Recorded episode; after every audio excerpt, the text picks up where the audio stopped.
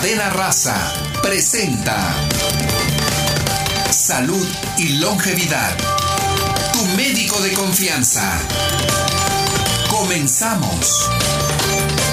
Así es, queridos amigos de Radio 620, vamos a iniciar este programa Salud y Longevidad con el gusto, con el placer de siempre, como cada semana, como cada jueves, porque nuestro objetivo, como lo dice nuestro programa, es que encuentren el camino natural definitivo para tener la salud, para mantenerla, para conservarla, resultado de estar sanos, resultados de tener esa salud, ese tesoro, vamos a vivir muchos años, es decir, vamos a tener una buena longevidad, una buena esperanza de vida, pero con calidad, eso es lo que finalmente deseamos todos los que hacemos posible la realización de este programa, que en este, que ya es el 8 de julio del año 2021, vamos a saludarles afectuosamente Javier Llanos, nuestro compañero y amigo allá en el control de audio.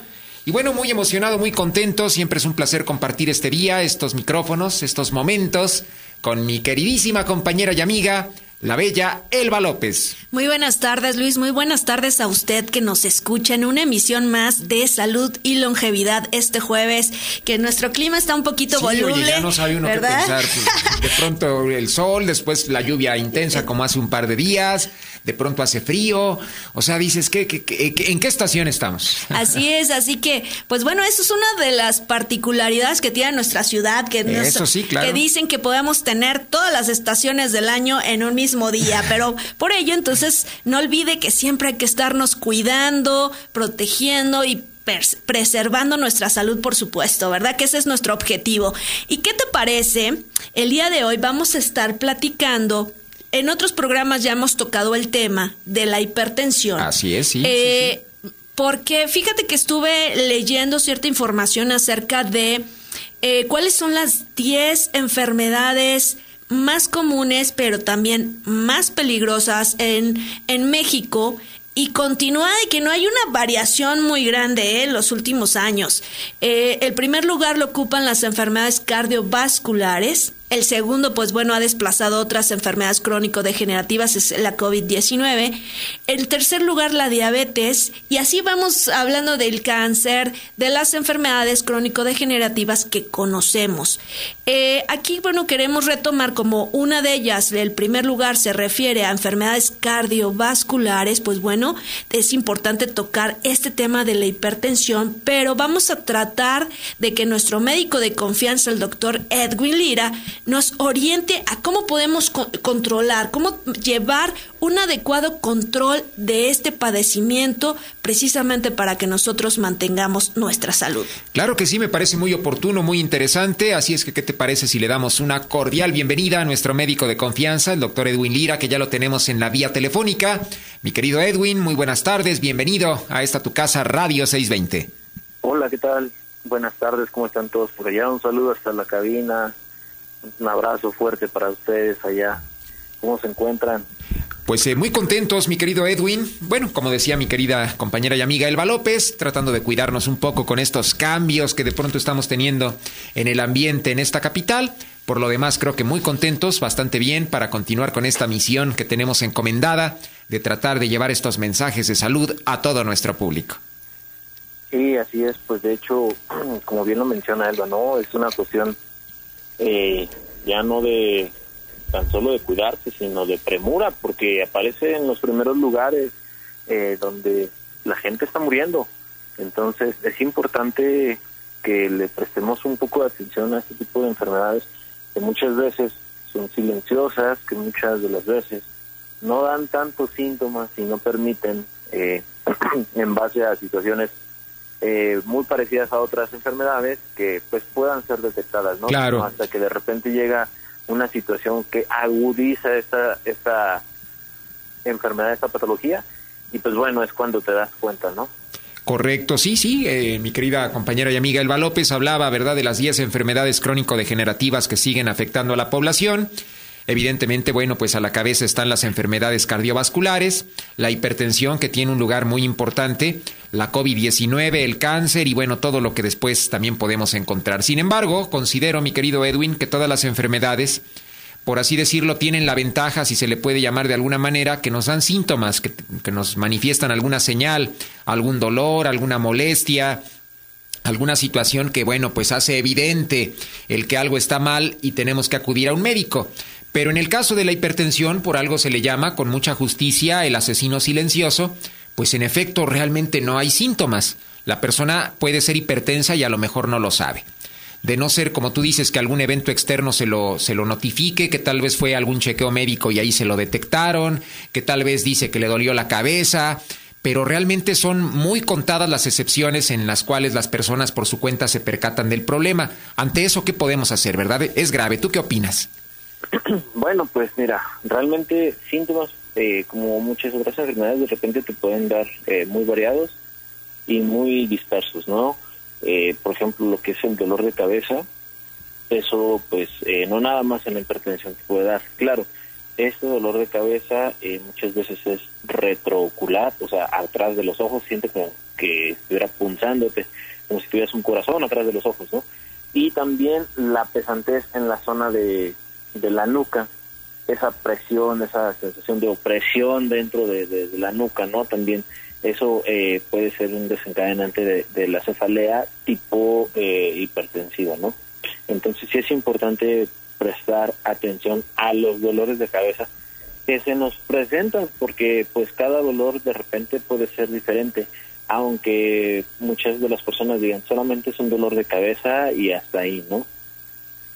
Sí, es correcto. Además, por ejemplo, es, es muy diferente. Yo que en algún momento en este al inicio del año eh, padecí COVID-19, el dolor de cabeza que te da con el COVID es muy diferente que cuando se te sube la, la presión arterial. ¿eh? O sea, eh, lo que está mencionando el doctor es importante porque muchas veces donde se localiza el dolor de cabeza, es como eh, que el cuerpo te está manifestando algún detalle. Ajá, dónde es lo que te anda por ahí fallando. Entonces, mi querido Edwin, si entendimos correctamente, por decirlo de una manera técnica, el dolor de cabeza de una hipertensión sería básicamente en el área de la nuca.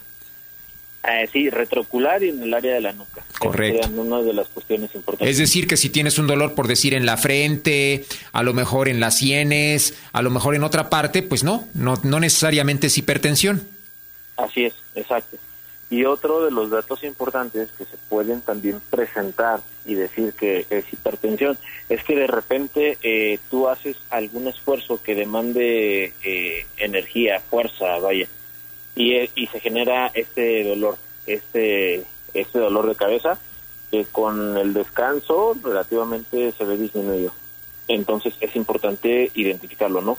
¿Por qué? Pues porque como aumentaste la presión de tu corazón, aumenta también la presión arterial de tu cuerpo y entonces eso desencadena esa sintomatología.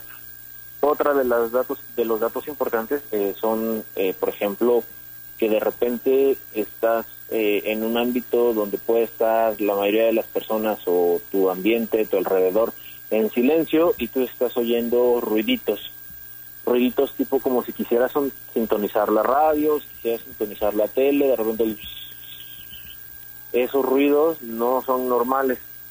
También eh, que de repente estés eh, observando, no sé, la pantalla en casa, que estés viendo la tele y de repente empiezan a aparecer como lucecitas que se van moviendo de un lado a otro y van apareciendo de arriba para abajo. Eh, este tipo de situaciones no, no son normales y en parte también nos hablan de elevación tanto de triglicéridos y colesterol y problemas de hipertensión. Entonces también esas son cuestiones eh, que nos dan otros datos. Se llaman acúfenos, que son los ruidos eh, que se escuchan en, en, los oídos, y los fosfenos, que son lucecitas que se pueden ver, o como pequeñas manchitas que van apareciendo y desapareciendo. Bueno, pues con esto creo que ya tenemos una idea muy clara como para poder empezar a identificar ese problema con estos elementos que tú gentilmente nos estás aportando, sobre todo porque, pues repetíamos, ¿verdad? En una fase inicial se consideraba que no era una enfermedad que fuera en ese sentido muy sintomática y por tanto esto dificultaba mucho su diagnóstico a no ser que un especialista de manera concreta pues ya pudiera eh, pues decirle al paciente que, que ya lo padecía. De otra manera podían pasar años y tal vez no se percata. Sí así es. Y bueno así cuando para darte cuenta que de repente hay una agudización es porque eh, sientes una opresión en el pecho sientes como un dolor que no te permite respirar, una sensación de falta de, aire y también un dato importante, empieza a sangrarte la nariz de la nada. O sea, eso sí es un dato importante. Por eso comentaba al principio, de repente pueden ser síntomas muy generales y hasta cierto punto muy vagos, donde no te pueden dar así como que la idea de que es hipertensión, ¿no? Pero pues bueno, también si eres una persona mayor, tal vez 35 años, 40 años, llevas una vida sedentaria, consumes mucho café, mucha sal, mucho refresco, no realizas nada, nada de ejercicio, te la pasas sentado, te la pasas manejando a lo largo del día, este, no sé, te gusta el guajolo combo, tu tamal, tu atole, este, la vitamina T, como decimos, ¿verdad? Tacos, tortas, la garnacha, todo. Entonces, pues, ya tenemos el antecedente, ¿no? O sea, eh, también es otro dato importante porque, por ejemplo, eh, eh, se pueden presentar sangrados también en los adolescentes y no porque tengan sangrados de la nariz significa que ya están hipertensos, ¿no? Sí puede presentarse, también dependiendo por el índice de masa corporal, por la obesidad que presenten, pero pues bueno, no es así como un dato clásico, por eso decía que los, los signos y síntomas pueden ser este un poquito vagos, un poquito difusos. Bueno, pues es muy interesante todo esto que nos has mencionado en esta primera parte de, tu exposición. Nos indica Javier Llanos que vamos al corte, pero ¿qué te parece si regresando de la pausa seguimos platicando de todo esto, dar más datos, más información, sobre todo para que la gente esté prevenida, para que la gente combata esta situación? Tristemente, bueno, al menos hasta el momento, para la ciencia médica oficial esto no tiene cura, no tiene reversa. Lo único que se puede hacer, obviamente, es controlarlo, como bien decía mi querida amiga Elba, para que no tengamos consecuencias funestas que, lamentar. Pero ¿qué te parece si de eso seguimos platicando después de la pausa, después del corte? Damos la vía telefónica. Si tienen dudas, mi querida Elba, si hay personas en el auditorio que quieran hacer alguna pregunta, pues esta es la oportunidad. Estamos transmitiendo en vivo. Además, imagínate, pues tenemos a nuestro médico de confianza también en vivo y en directo. Hay que aprovechar todos sus conocimientos, todo su potencial. 55 53 46 20 con terminaciones 66 96 20 previo 55. Vamos rápidamente al corte para aprovechar al máximo estos momentos, estos minutos de programa. Son las 4.13. Esto es Salud y Longevidad. Tu médico de confianza. Esto es Salud y Longevidad. Tu médico de confianza. Son las 4 de la tarde con 16 minutos. Vamos a continuar platicando de este tema, la hipertensión, el llamado asesino silencioso. Ya Edwin Lira nos estaba dando algunos elementos muy importantes, nuestro querido médico de confianza, para que empecemos a identificar este problema. Ya nos hablaba de ciertos dolores en la base de la nuca, nos hablaba, por supuesto, de, esos ruiditos que de pronto se pueden escuchar, de ciertas manifestaciones, incluso el sangrado, que podría ser un elemento que podría conducirnos a la hipertensión. Nos hablaba incluso de las causas, ¿verdad? Que poca gente a veces se detiene a reflexionarlas. El abuso en el consumo de sal, la vida sedentaria, el no hacer ejercicio, el que de alguna manera la gente tome demasiados refrescos, la obesidad, por supuesto, es un elemento que predisponen mucho a la hipertensión. No sé si también, mi querido Edwin, el que la persona sea fumadora pueda ser un factor que también detone este problema. Sí, claro, desde luego. De hecho, es otro punto importante. Eh, hasta cierto punto, eh, los vicios, como es el alcohol, como es el tabaco y como es el consumo de eh, ciertas drogas, eh, llámese cocaína, piedra, cristal, todo ese tipo de situaciones, pueden desencadenar estados hipertensivos. De hecho, uno de los principales factores de riesgo para tener una muerte súbita por un infarto agudo al miocardio es el consumo de la cocaína, porque este genera un estrechamiento en las arterias del corazón, dando un estado hipertensivo y pues como se estrechan tanto, pues no llega sangre y entonces el corazón muere y por ende pues genera el infarto y después fallece la persona de manera súbita. Entonces también el abuso y el uso de sustancias ilegales y hasta de las legales desencadena este tipo de situaciones, ¿no? Bueno, pues esto creo que es bastante importante, sobre todo para que la gente lo, lo evalúe, lo razone, lo tome con seriedad, se percate que no estamos ante un problema menor, sino por el contrario, ante algo muy serio que, que, bueno, pues desafortunadamente, lo decíamos antes de pasar al corte, hasta el momento, hasta el día de hoy, no hay cura, por lo menos de manera oficial, de manera institucional, y esto hace que la persona pues tenga que tener conciencia de su problema para que controle la situación. Sí, así es. De hecho, eh, pues por eso se está tocando el día de hoy este tema, ¿no? Porque es, es un punto importante que, que pues queremos que quede muy claro ante todos nuestros radioescuchas. Es una situación en la cual eh, no hay que dejar de lado, siempre es importante, sobre todo eh, si podemos llevar un tratamiento no farmacológico, eh, eso que es eh, con el, la disminución del hábito de, de fumar, del consumo de alcohol, de restringir el exceso de sal en nuestra dieta, en nuestra ingesta diaria, eh, sobre todo eh, una dosis menor de 5 gramos. ¿Cuántos son 5 gramos? Les voy a ejemplificar. La cuchara normal con la que nosotros comemos, esa eh, del diario, es de 10 gramos aproximadamente cuando está llena, no copeteada, llena.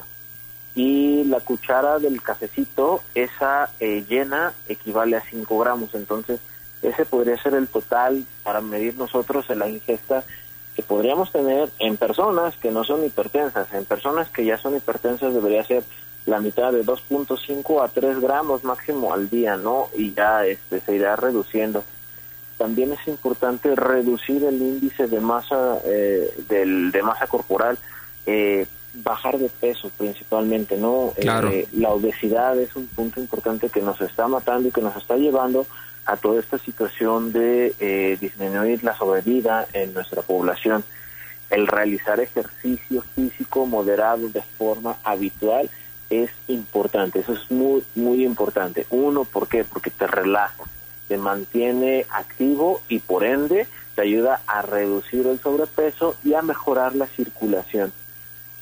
Sí, sí, definitivamente. lado, ¿sí? Eh, porque además lo hemos mencionado cuando hemos tocado ese problema, cuando hemos hablado de la obesidad, simplemente hace unas cuantas semanas justamente fue el tema de nuestro programa, pues es un, es un elemento que va hermanado con muchos problemas de salud y entre ellos por supuesto está la hipertensión por el esfuerzo incluso que el mismo corazón realiza para poder bombear la sangre a una gran cantidad de masa corporal. Sí, así es. De hecho, eso es para mantener sano nuestro corazón, nuestra mente, todo nuestro cuerpo, ¿no? O sea, el realizar ejercicio de manera habitual, no un ejercicio de que te estés preparando para un maratón, para alguna carrera, ¿no? O sea, un ejercicio de bajo a mediano impacto. Claro.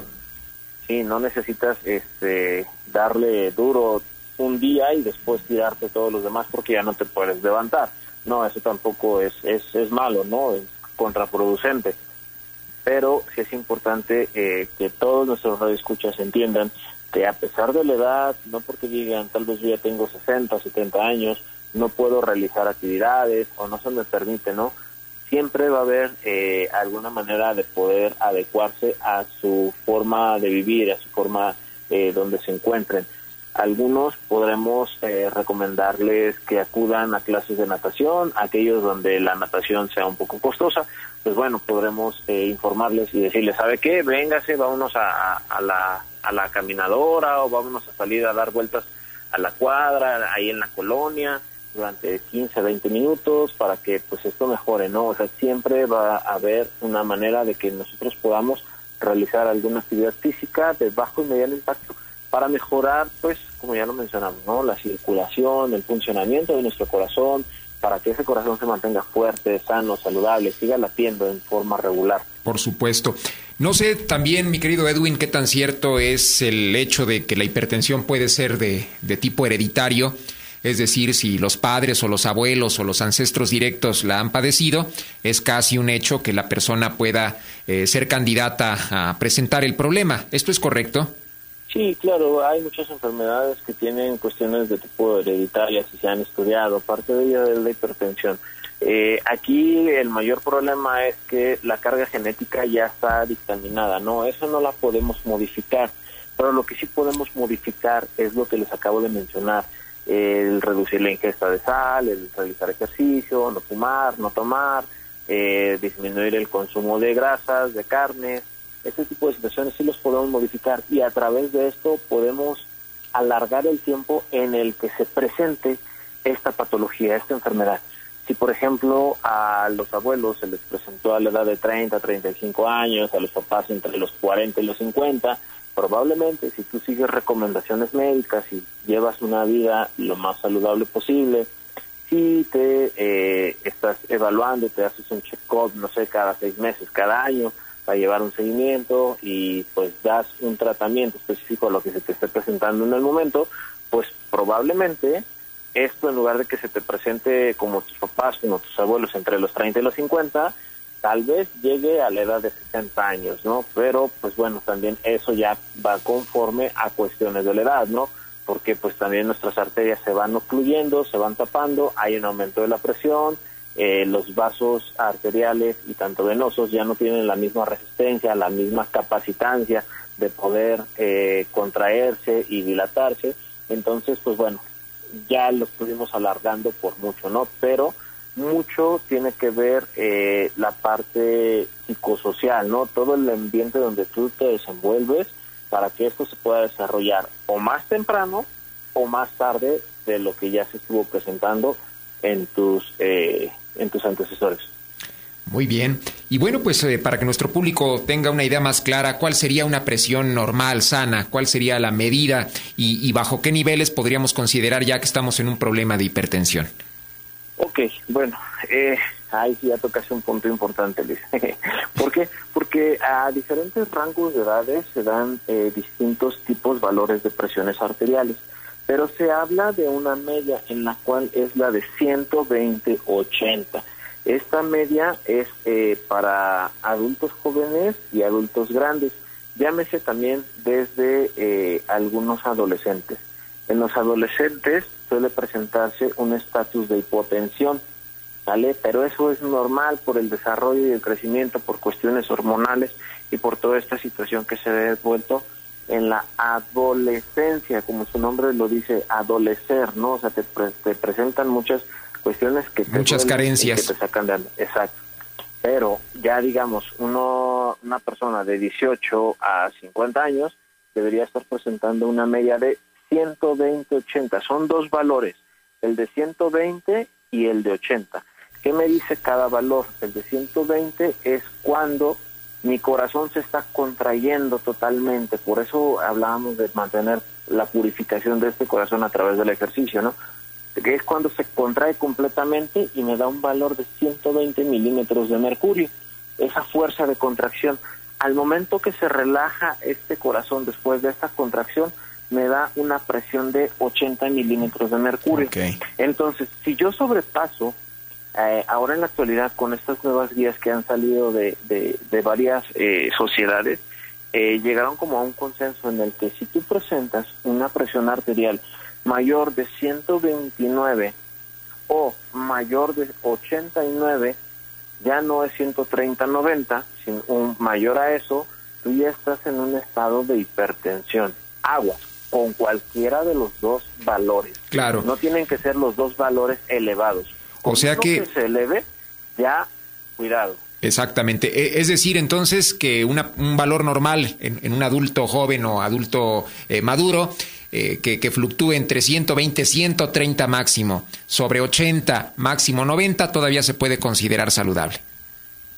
Ah, digamos que sí. Si somos estrictos, sería 128 88. Ahí sería saludable. Pero si es 130, ya. Probablemente esté empezando con un estatus de hipertensión. Bueno, pues es muy importante para saberlo. Y por ejemplo, una persona de más de 70 años, ¿cuál podría ser su, su nivel natural? ahí sí ya está complicado. ¿Por qué? Porque normalmente ya eh, eh, cerca de esas edades, mayores de los 60 años, se presentan estados hipertensivos eh, por tanto consumo de medicamentos como por las mismas patologías que ya mencioné, ¿no? Por la elevación de triglicéridos, colesterol.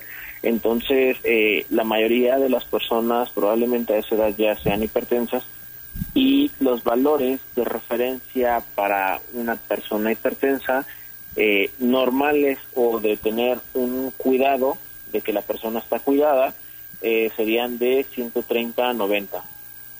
Entonces sí estamos cayendo en una situación ya crítica, ¿no? Porque pedimos que los jóvenes y los que están relativamente saludables, eh, menor de 128, 129 máximo y 89, y en alguien que ya tiene detectada la hipertensión, los valores eh, esperados cuando está bien cuidado serían eh, alrededor de los 130 90.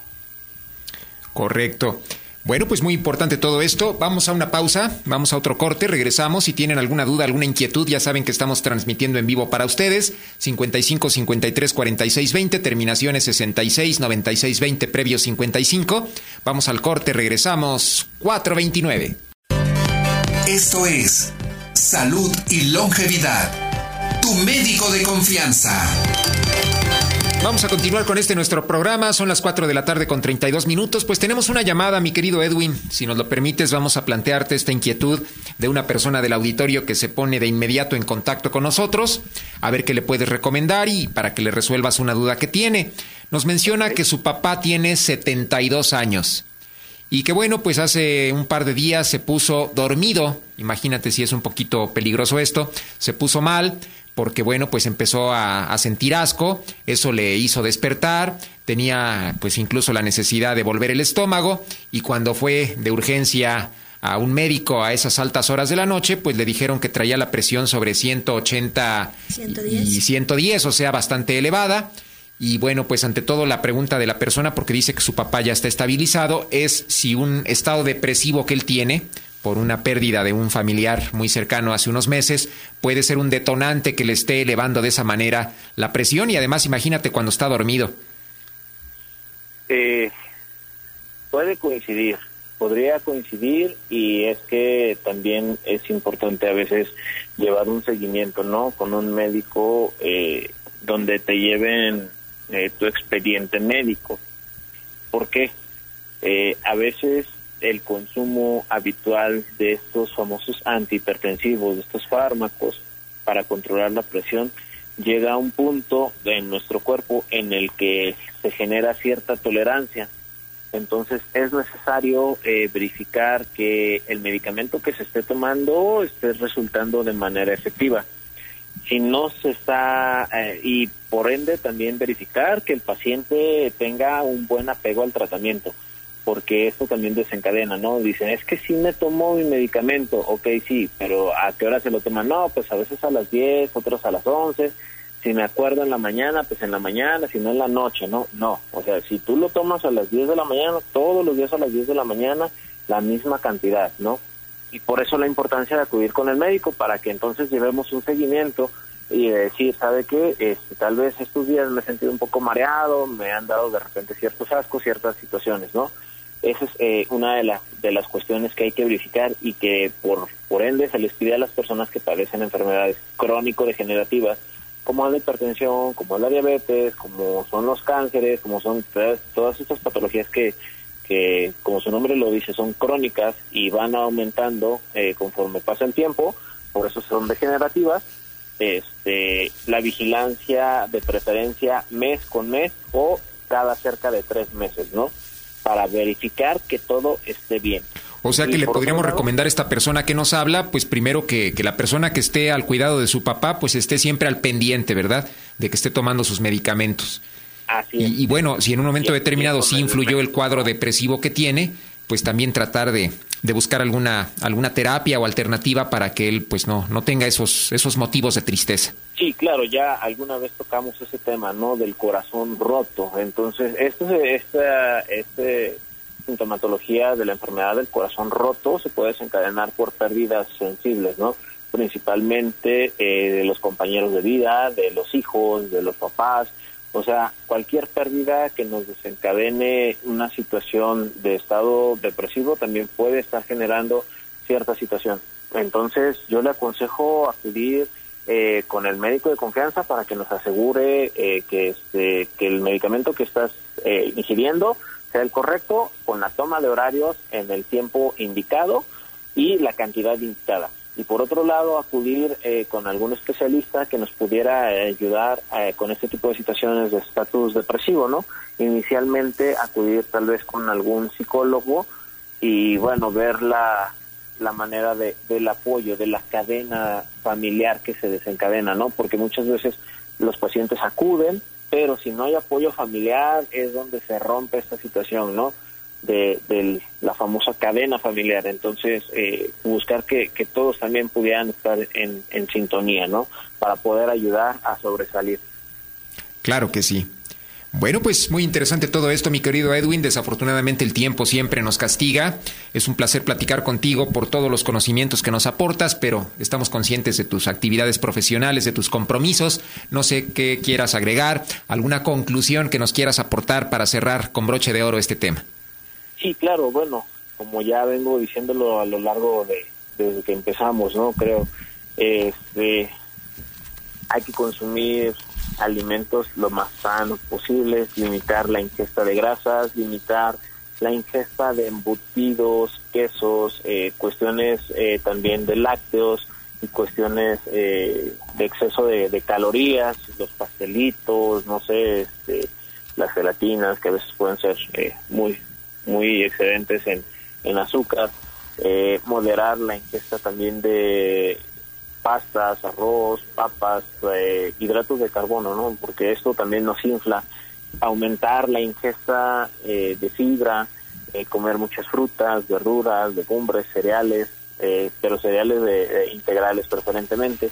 Disminuir el consumo de alimentos ricos en sal, como ya lo mencioné, parte de los embutidos, que esos contienen un excedente de sal tremendo aumentar el consumo de ácidos grasos eh, poliinsaturados. ¿Cuáles son estos? Los famosos omega 3, omega 5, omega 6, los pescados azules, los famosos pescados azules o pescados de profundidad, que es el salmón, que es este también el atún, pero el atún no de lata, sino el atún atún, ¿no? El pescado, porque el atún de lata contiene mucha soya y por otro lado también el consumo de sardina, ¿no? Eh, consumo de, girasol, todo ese tipo de cuestiones, semillas de girasol, contienen muchos ácidos grasos muy buenos. Eh, por ejemplo, también mantenerse perfectamente hidratados. Esto nos va a ayudar, uno, a que todo nuestro sistema circulatorio esté funcionando adecuadamente, para lo cual, pues bueno, Hydrolife, esta agua eh, que contiene muchos iones, es perfectamente muy bien aceptada y sobre todo porque también nos ayuda a mantener un balance en el pH.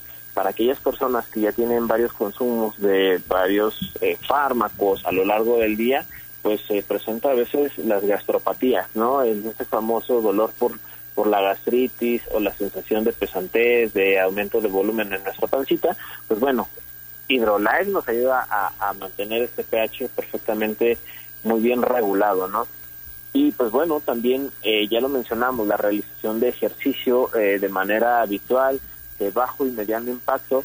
Si es bajo impacto, pues preferentemente que fuera de 5 a 7 veces a, la semana. Si es de mediano impacto, con tres veces a la semana que lo realicemos, va a ser perfecto. Entonces, ¿cómo saber cuál es el, el de bajo impacto y el de mediano impacto? El de bajo impacto casi no nos genera un gasto, casi no sudamos tanto y el de mediano impacto nos hace que se acelere este corazón a lo largo más o menos de una hora. En un promedio tal vez no sé eh, esto va a depender de la edad pero puede ser un promedio de 140 a 180 máximo latidos por minuto. Entonces si nosotros mantenemos esto a lo largo de una hora pues más o menos sería un ejercicio de mediano impacto no entonces este a realizar o a, agregarse algunos lugares donde pudieran realizar actividades físicas según las necesidades de cada persona y pues también los tiempos, ¿no? Y por último, eh, reducir también el consumo de tabaco, de estas toxinas, tanto las permitidas como las no permitidas. ¿Vale? Realicen actividades que los puedan desestresar, dejen los problemas del trabajo en el trabajo, dejen los problemas de casa en casa, cuando estén realizando sus actividades que les ayuden a olvidarse de estas situaciones, pues déjenlas a un lado. Bueno, pues es muy importante para que nuestro público lo tome en cuenta, de alguna forma valore todo lo que puede representar en deterioro de su salud el desconocimiento, el descuido o la ignorancia de todos estos temas. Qué bueno que de esa manera tan puntual, tan grata lo has mencionado. Pues como siempre, nuestro agradecimiento por tu atención, por tu sintonía, por estar siempre conectado con nosotros aquí en Radio 620. Muchísimas gracias a todos y recuerden no dejar de lado el tratamiento que ya se les está indicando, su tratamiento farmacológico, por todas estas recomendaciones que también las estamos mencionando, ¿no? O sea, es un conjunto de todo. Dice por ahí el dicho, ayúdame que yo te ayudaré. Claro que sí. Entonces, adelante, les mando un fuerte saludo a todos ustedes, hasta donde quiera que se encuentren. Elba Luis, un fuerte abrazo, a nuestro compañero de Llanos que está ahí en los controles, en cabina, espero pronto poder ir y saludarlos ahí en Claro que sí, ya sabes que esta es tu casa y siempre es un placer platicar contigo aquí en esta cabina. Gracias a todos por escucharnos. Nos vemos el próximo jueves. Claro que sí.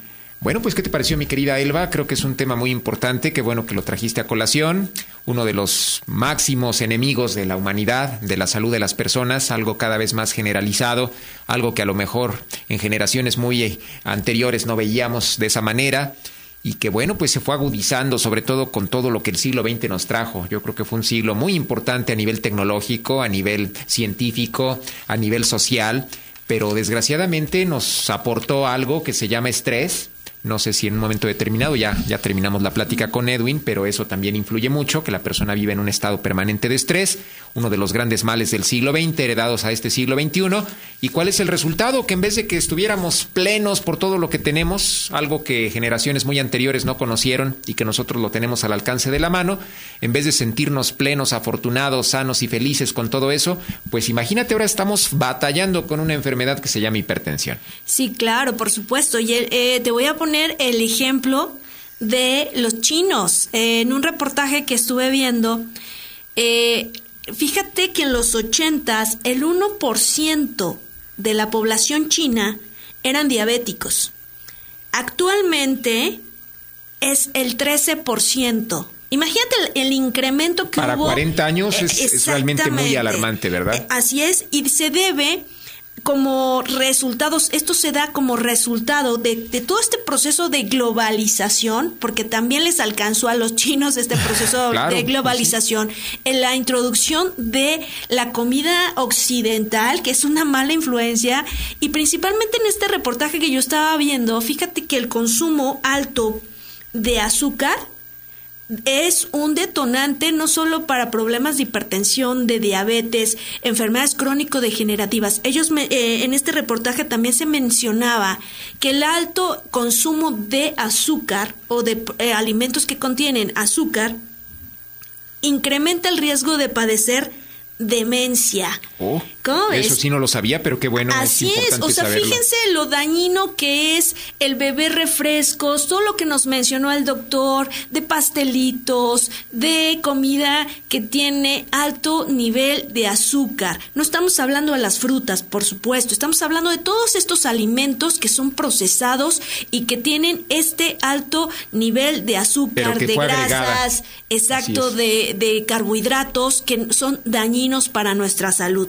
Y regresando al corte, vamos a hablar rápidamente, si nos da tiempo, de un tema que eh, les quiero comentar, el biohacking, que tiene que ver con lo que hemos platicado hoy. Por supuesto, vamos a hablar cómo usted debe iniciar una terapia física, eh, cuáles son los, el método adecuado para iniciarla, para contrarrestar y poder usted controlar su hipertensión. Bueno, pues vamos al corte rápidamente, volvemos 444. Esto es Salud y Longevidad tu médico de confianza. Esto es Salud y Longevidad. Tu médico de confianza. Las 4 de la tarde con 48 minutos. Nos quedan unos cuantos momentos para cerrar con broche de oro este tema tan importante, tan serio como decíamos, no tenemos por qué tomarlo a la ligera, de hecho ninguna enfermedad, pero en el caso concreto de la hipertensión creo que tendríamos que poner mayor atención, sobre todo porque de entrada, como lo decíamos al principio del programa, pues al no darnos demasiados síntomas, al no darnos demasiados signos, eso dificulta, por lo menos en una fase inicial, su detección oportuna. Así es que creo que tenemos que tener siempre pues esos focos rojos, alertas para que cualquier situación de inmediato nos permita actuar. Así es, Luis. Y rápidamente, bueno, espero poder resumirlo en unos minutos, y no a toda la gente linda que nos escucha. Eh, si tiene usted servicio de seguridad social del IMSS, puede usted acudir. ¿Qué crees? Me hicieron llegar una cartera que está promoviendo el IMSS que me pareció muy buena. La verdad está excelente la información que trae. Eh, se llama cartera de alimentación saludable y actividad física. Entonces te va como que dando un programa, fíjate, de alimentación. Es muy variada, los puedes mezclar, tú puedes elegir los tipos de alimentos que te está sugiriendo este plan, pero lo más importante también es que nos va dando la pauta para cómo iniciar estas terapias físicas. ¿Qué, quiere decir? El doctor ya nos mencionó que para la, hipertensión, para un mejor control de la hipertensión y por supuesto de otras enfermedades crónico-degenerativas, pues es la actividad física, pero hay que realizarla de forma correcta. Hablamos este, este, esta cartera nos eh, proporciona una información de decir, bueno, este programa de ejercicio eh, se puede eh, empezar en ocho semanas. ¿Qué quiere decir en ocho semanas? El primer nivel lo, clasifica en cuatro niveles. El primer nivel va, de la semana uno a la dos y la intensidad es ligera. Ajá. Entonces, y la frecuencia de esta actividad física se realiza durante tres días y la duración de cada sesión debe de ser de 15 a 20 minutos. La segunda etapa va de la semana 3 a la 4, o sea, estamos hablando ya de 15 días después de que usted inició con esta actividad física. La intensidad es moderada y ya va a realizar esta actividad física de 3 a 4 días. La duración de 25 a 30 minutos. ¿Estás de acuerdo que realmente el tiempo que se requiere para tú estar activo físicamente y, mantenerte saludable no es mucho? No, realmente no. la Perdón, rápido, la, la, tercera etapa abarca de la quinta a la sexta semana y la intensidad también es moderada y ya la vas a practicar de 4 a 5 días, 30 a 35 minutos. La cuarta etapa abarca de la semana 7 a la 8 y ya es una intensidad, vaya, repiten la, la, la palabra, es intenso de 4 a 5 días la frecuencia por semana y de 35 a 40 minutos. Aquí dice la intensidad. ¿Cómo puedes calificar la intensidad del ejercicio? Pues consiste en, el esfuerzo que usted presenta al hacerlo. Por ejemplo, si es ligero y realiza usted una caminata, al caminar usted puede platicar tranquilamente. Si es moderado, al caminar ya le cuesta un poco de trabajo platicar. Y cuando ya estamos hablando del nivel intenso, al caminar le cuesta a usted mucho más trabajo platicar, entonces ya estamos hablando de que llegamos a las siete, a la semana 7 y la 8, ¿no? Estamos hablando del nivel de intenso. ¿Cómo se debe de realizar? Eh, este plan de, considera tres fases también. Uno, el calentamiento que debe ser cinco minutos.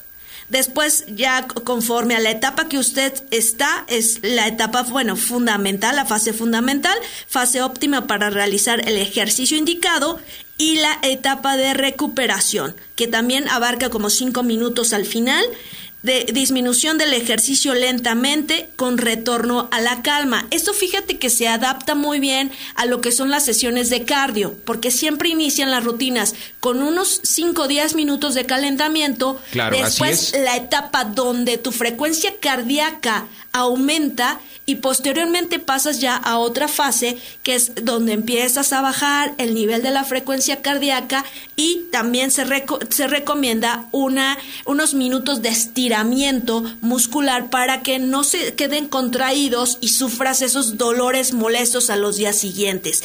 Lo recomendable, por supuesto, que hacen en esta cartera es que es primordial y que me encantó verlo así con letras enormes, es el consumo de agua, de agua simple, marcan hasta los vasitos de 6 a 8 vasos diarios cuando usted hace una rutina de ejercicio. También, por supuesto, es fundamental estar bien hidratado. Y para ello, como ya mencionó de nuestro médico de confianza, la mejor recomendación para hidratarse de una forma adecuada y eficiente es Hydrolife, agua alcalina electrolizada, que nos ofrece una hidratación superior a diferencia de las aguas purificadas convencionales, nos ayuda a mantener bien hidratado el cuerpo y nos ayudará a eliminar naturalmente el exceso de desechos ácidos, de toda la mugre, de toda la basura que vamos acumulando en nuestras venas, en nuestras arterias, en nuestro, en nuestro intestino. Entonces la forma ideal de hidratarse es bebiendo Hydrolife agua mineral alcalina electrolizada que usted la puede adquirir en Durango 341 Colonia Roma a tres cuadras del metro, Chapultepec en un horario de lunes a viernes de las 11 de la mañana a 5 de la tarde. Le dejo el teléfono para informes 55 52 11 49 11. Repito, 55 52 11 49 11 donde le proporcionarán toda la información, presentaciones, costos. No olvide que tenemos que seguirnos cuidando. Si los niños ya van a regresar a clases presenciales, es muy importante que usted tenga también su desinfectante de Hydrolife. Hace unos días a través de nuestras redes sociales me preguntaban, ¿lo puedo aplicar en los ojos? Por supuesto que puede aplicar directamente sobre el rostro, sobre los ojos, lo que es Hydrolife agua ácida desinfectante, que es un auxiliar para ayudarnos a eliminar microbios, microorganismos de cualquier tipo, ya sea bacterias, virus, hongos, esporas. Es muy útil, lo podemos aplicar directamente, repito, sobre la cara, sobre los ojos, desinfectarnos las manos, aplicarlo sobre la ropa, no nos va a eh, despintar la ropa como lo hace el cloro, también eh, no nos va a arder como lo hace los desinfectantes a base de alcohol, o sea, repito, lo podemos aplicar con total seguridad porque no es un producto totalmente natural hecho a base de agua, no contiene productos químicos, no es irritante y no es tóxico. De hecho, si llego a tener un problema a lo mejor de mal aliento, de inflamación en las encías, que me empieza a arder un poquito la garganta, puedo hacer unas pequeñas gárgaras con Hydrolife desinfectante y me lo puedo tragar y usted puede estar totalmente tranquilo de que no es para nada tóxico y sí nos va a ayudar a eliminar esos microorganismos que son dañinos para nuestra salud. ¿Cómo ves, Luis? Pues me parece muy interesante, muy oportuno esto con lo que estamos cerrando el programa. Creo que es algo que nuestro público también tiene que conocer para que valore pues los efectos, los resultados a corto plazo en beneficio de la salud y sobre todo, como tú lo decías, ¿verdad? Yo creo que todo, todo lo que comentamos, todo lo que tratamos de aportar siempre tendrá esa orientación, siempre buscará esa meta, siempre tendrá ese cometido, sobre todo porque pues la salud es el tesoro más preciado que tenemos. A veces no nos damos cuenta de ello hasta que lo perdemos y cuando nos percatamos que en ocasiones ni todo el dinero, ni todos los bienes materiales, ni todas las situaciones que nosotros pudimos acumular en vida pueden ser suficientes comparados con la salud, es cuando realmente valoramos eso que dejamos ir. Así es, y fíjate que en ese reportaje ya no lo pudimos comentar, desde que llevo varias semanas tratando de platicarles del biohacking, pero espero poder platicarlo el próximo jueves porque también este empresario que yo les menciono del reportaje de nombre Jim Melon, que es uno de los empresarios eh, pues financieramente más poderosos en el mundo, tiene esa, trae ahorita esa idea, esa tendencia de poder desarrollar empresas para la salud y la longevidad, fíjate. Entonces vamos, vamos a estar platicando de eso. Exacto, y, y, tiene mucho que ver con lo que nosotros buscamos y es nuestro objetivo que usted preserve su salud. Bueno, pues muchísimas gracias a todas las personas que se estuvieron poniendo en contacto con nosotros, a Javier Llanos en el control de audio, mi queridísima compañera y amiga, la bella Elba López, una plática siempre muy grata, como todas las semanas. Qué placer haber hablado contigo. Así es, y si quiere volver a escuchar estos programas y otros más de salud y longevidad, no olvide buscarnos en Spotify y otras plataformas de podcast. Eh, salud y longevidad con el doctor Edwin Lira y podrá volver, repito, a escuchar estos programas por Spotify y otras plataformas. Bueno, pues se despide su amigo Luis de Mauleón. Cadena Raza presentó Salud y Longevidad médico de confianza. Lo esperamos en la próxima emisión a través de esta estación.